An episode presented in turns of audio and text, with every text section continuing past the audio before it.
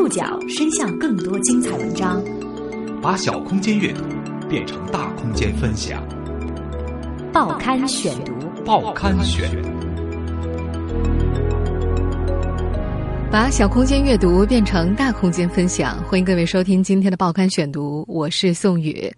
今天为大家选读的文章摘自《中国新闻周刊》，将和大家一起来说说逆流而动。冯小刚电影《老炮儿》十二月二十四号正式上映。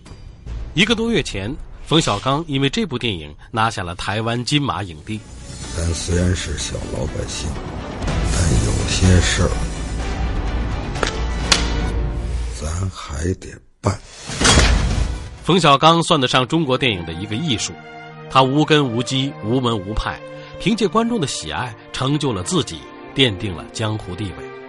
不过这两年，冯导在电影上沉寂了，他遭遇了中年危机，经历了一次不为外人所知的脱胎换骨。他决定不再去做更多的妥协，而是用剩下的时间做一些自己喜欢的事儿。报刊选读，今天和您一起了解逆流而动，冯小刚。老炮终于上映了，一个多月前的十一月二十一号晚上。冯小刚凭借在这部电影里的表演，击败了众多专业演员，夺得台湾金马奖影帝。但他没去领奖，颁奖典礼的时候，他正在北京工人体育馆的老炮儿演唱会上唱《爱的代价》。还记得年少时获奖感言是导演管虎逼他写的，也是管虎带他念的。说句得了便宜卖乖的话，我应该拿最佳新人奖的。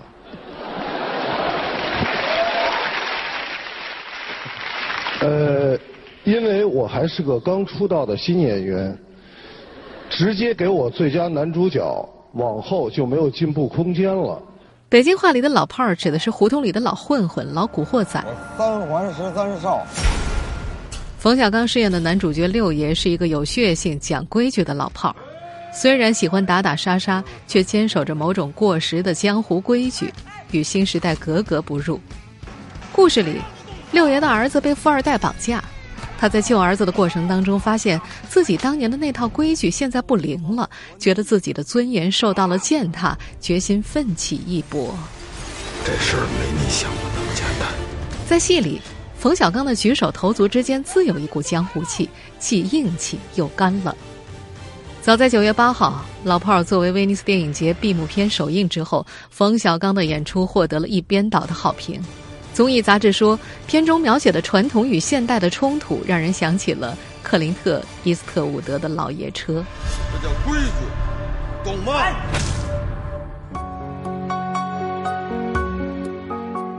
很多人都同意，冯小刚本人与他所扮演的六爷在很大程度上十分相似，说话带一点京味儿，轴守旧，不肯与他认为不合规矩的事儿妥协。在中国电影发展大潮中，大多数导演都在顺势而为，他偏要一直逆流而上。报刊选读继续播出《逆流而动》，冯小刚。二零一四年，管虎只花了三个月就写完了《老炮儿》的剧本，但是找谁来演男一号成了最大的难题。在中国男演员里，谁能够出演一个年近六十的老混混呢？他想了一圈儿。也没找出合适的人选。一次聊天，管虎的妻子演员梁静忽然提起：“其实小刚导演挺像六爷的。”大家一听，连连点头称是。管虎越想越觉得像，但是让冯小刚来给自己演戏，这不是天方夜谭吗？算起来，冯小刚演过不少戏。二十年前，在王朔导演的《我是你爸爸》里，他就第一次担任了男主角。后来也经常撒胡椒面似的帮别人串戏。阳光灿烂的日子里的历史老师，你还能把我怎么样？你不要来这套恐吓讹诈了！行行，你等着，好，我还不要了。你回来，你回来，难道你会叫人打我吗？你扎我的车胎，你暗害我不成吗？啊！我没人稀罕你这只破鞋。功夫里的鳄鱼帮老大，这么漂亮的一个女人。就因为往地上吐了一口口水，就被你们给抓到这儿了。还有王法吗？让子弹飞里的猥琐师爷。康师爷，是好吃还是好听？也好听，也好吃，都好，都好。几个客串角色都让人印象深刻。老炮的剧本送到冯小刚手上之后，他一下子就喜欢上了这个故事。更重要的一个原因是，近些年大部分电影都是纯娱乐片，有情怀的现实主义电影凤毛麟角。冯小刚有那么点逆反心理，既然和现在的风尚反其道而行，他就觉得值得拍。冯小刚找到管虎，两人喝了顿大酒，这事儿就算定了下来。一个电影导演里的江湖大佬，在自己的片子里演男一号，关虎有点紧张。平时跟黄渤拍戏吧，可以随便骂，这你怎么骂呀？刚开始的时候，冯小刚也经常 NG。片子中有一场六爷跟儿子喝酒，有争执到和解的重头戏，冯小刚和饰演儿子的演员李易峰都有大段台词，需要经历三次起承转合才能和解。他们排练了很久，熟悉台词，但很久都进不了状态。冯小刚和管虎一合计，得真喝，该喝多少喝多少。大瓶的伏特加，冯小刚一个人喝了一瓶半，将醉未醉之际，他把这场戏演完，还哭了一次。你干嘛呀，张振宇？你不松的话，我告你去。我他妈是你老子，你不是我老子，我从小到大就没你这么个老子。脸上不动声色。眼泪静悄悄的掉下来，最后冯小刚完全醉倒，被人抬着离开的。管虎评价小刚导演的配合度、投入度和专注程度都超过了职业演员。在电影《老炮儿》里，冯小刚演的是一个和儿子有隔阂的父亲。关于如何演好这样一个父亲，冯小刚早有经验。报刊选读继续播出：逆流而动，冯小刚。马车同学，你危险了！你出来，你出来，你别跟纯天这样。这个片段出自一九九六年王朔导演的《我是你爸爸》。在这部电影里，冯小刚演了一个同样和儿子有代际鸿沟的父亲马林生。这个父亲形象空洞、虚荣、守旧，一直在努力维持父权，却又遭到儿子的抵触。是那样的吗？你少废话！我检查就得这么写，这么写来深刻的。冯小刚的演出稍带一点夸张色彩，又不乏爆发力。不过，这部《我是你爸爸》没有在中国大陆公映过。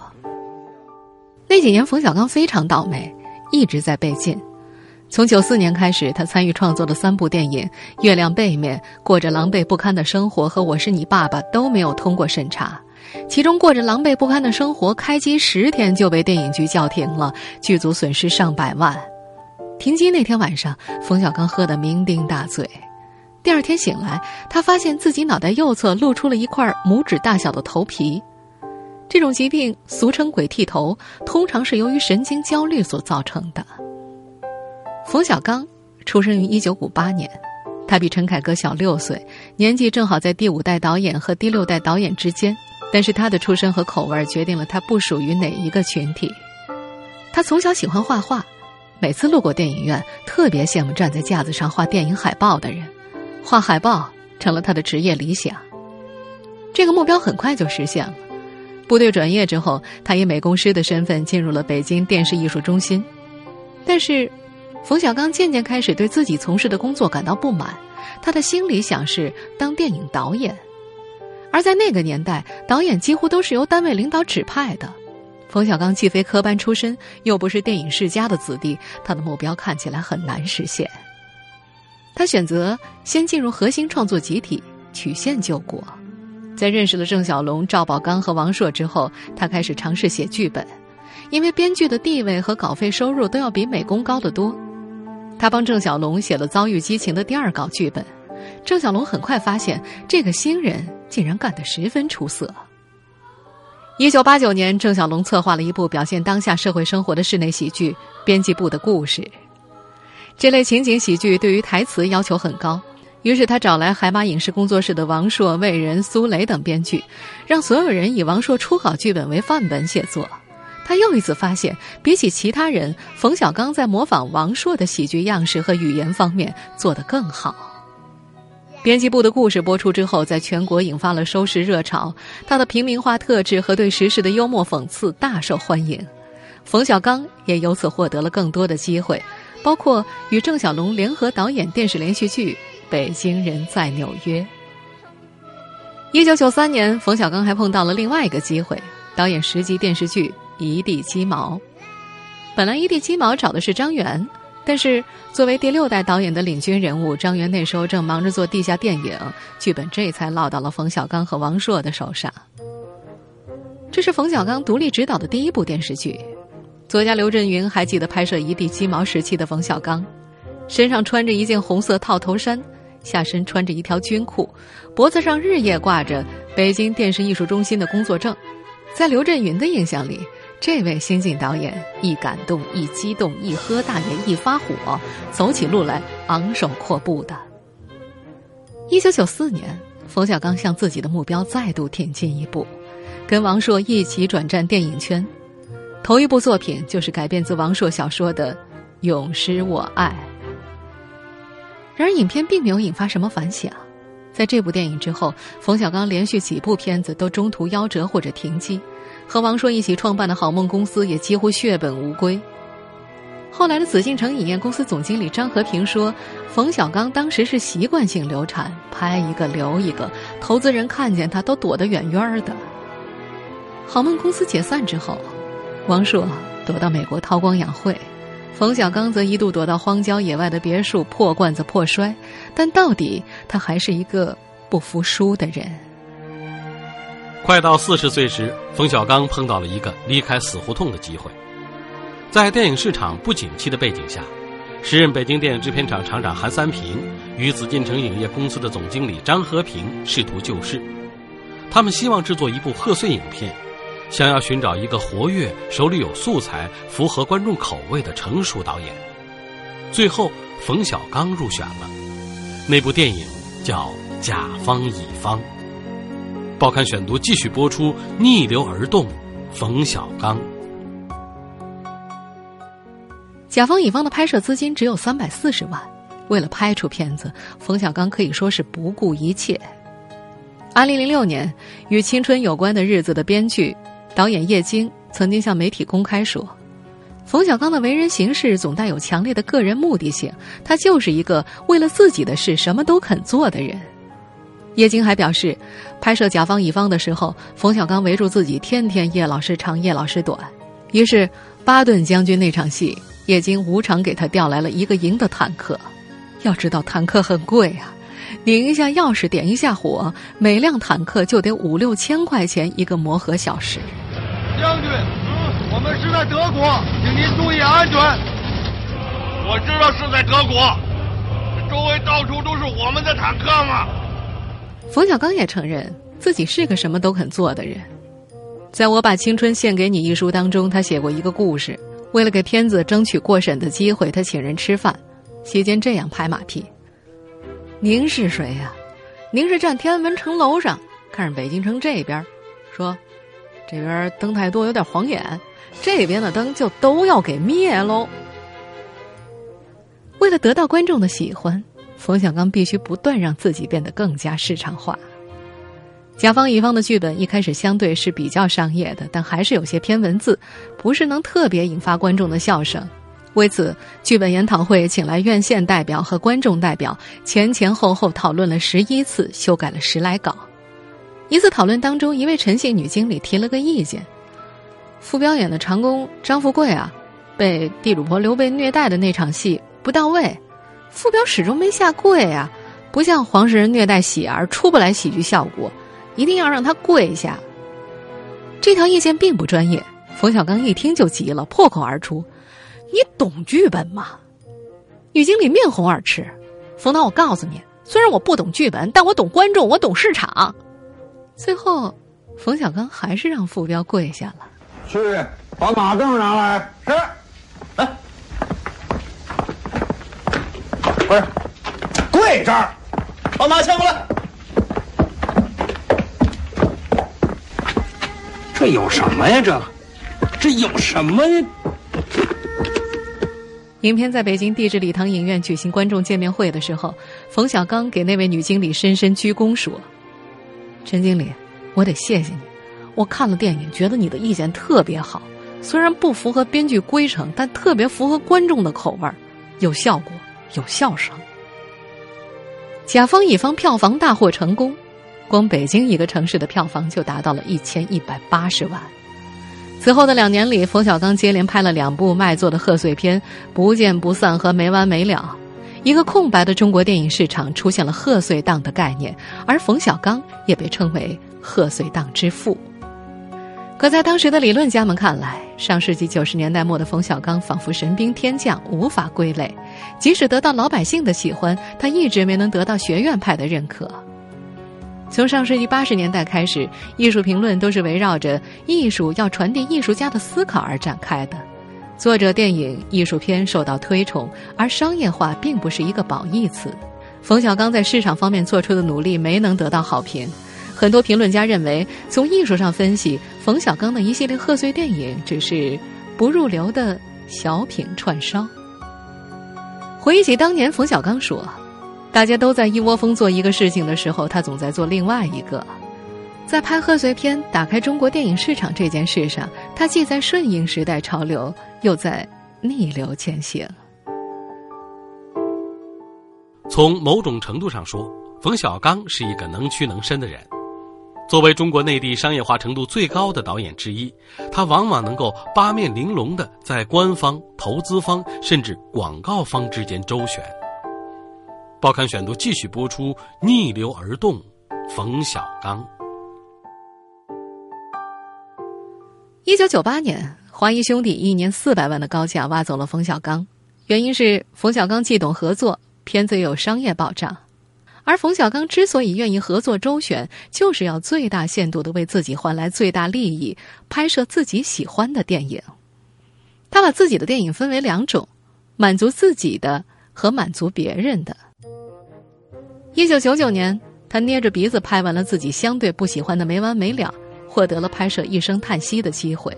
从此以后，他每拍一部电影，都会跟投资方达成某种默契：我满足你一步，你也满足我一步。《一声叹息》之后，冯小刚拍摄了满足投资方的手机大片《夜宴》，拍完则是他喜欢的《集结号》，然后又迅速拍摄了满足投资方的《非诚勿扰》。二零零八年拍《非诚勿扰》的时候，为了片中过多的广告植入，冯小刚曾在赞助商的面前把一只刻着他名字的杯子摔得粉碎，又掀翻了整张桌子。但最终广告镜头还是剪进了影片里。实际上，冯小刚的很多影片都是出于某种商业或者利益需要。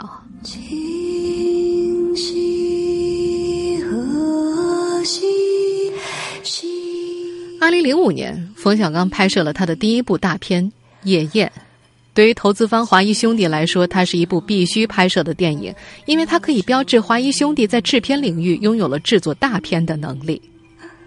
在二零零二年《英雄》获得两点五亿国内票房、十一亿海外总票房之后，中国电影正式进入了大片时代。第二年，广电总局颁布《电影制作、发行、放映经营资格准入暂行规定》，大量风险投资开始进入电影领域。越来越多的观众认为，进电影院看电影就应该看大片，投资方也认为拍大片才能够挣大钱。这一思路一直影响了中国电影市场十年之久。而冯小刚拍摄该片的初始法则是：这个社会既然有这样一种偏见，你去扭转它也扭转不了，那哥哥就拍一回让你们看看。最后。即便夜宴的口碑平平，但是二零零五年年末，华谊兄弟仍然凭借他用不到百分之十的股份，获得了一千万美元的融资。你这胳膊怎么残的？